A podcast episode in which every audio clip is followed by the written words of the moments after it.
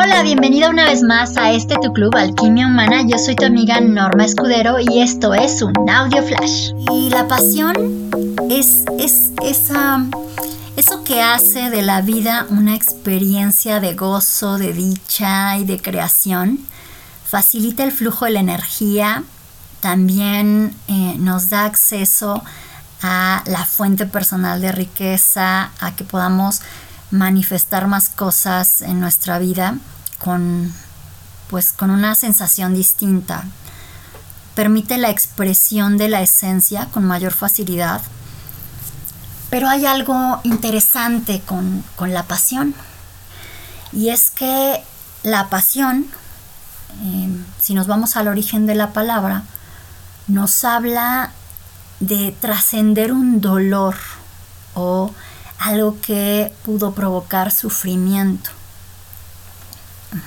Entonces, pues la pasión justamente nos habla de estas, esta totalidad de la experiencia de vivir, donde ante la pérdida hay siempre una ganancia. Ante una situación de que pudiéramos asociar con una agresión va a haber también un, apoyo, un soporte, un apapacho, donde el día y la noche están siempre presentes, donde aparece la luz también surge la sombra.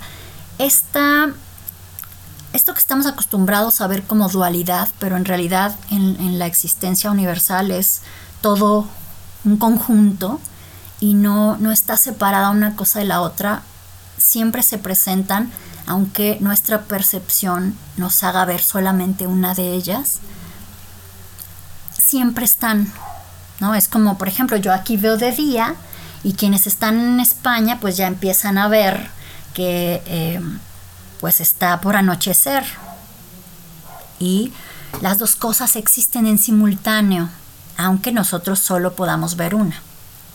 Esto pasa con la pasión nosotros podemos ganar pasión cuando aprendemos a ver la totalidad de la experiencia, porque es de ahí de donde tomamos mayor riqueza y también mayor fuerza. Si solamente tomo un lado de la experiencia, el enriquecimiento que tengo de, de ella y el fortalecimiento es menor que si tomo la totalidad de la experiencia. Muchas veces nosotros, pues por temor al dolor o al sufrimiento, queremos tomar solo una parte de la experiencia y no la totalidad. Y entonces ahí es cuando esta pata se nos debilita. Y no aprovechamos al máximo toda la pasión que podemos desarrollar. No se trata de que se flagelen y, nos pongamos todos a sufrir, ¿verdad? Pero simplemente que aprovechemos al máximo cada una de las experiencias.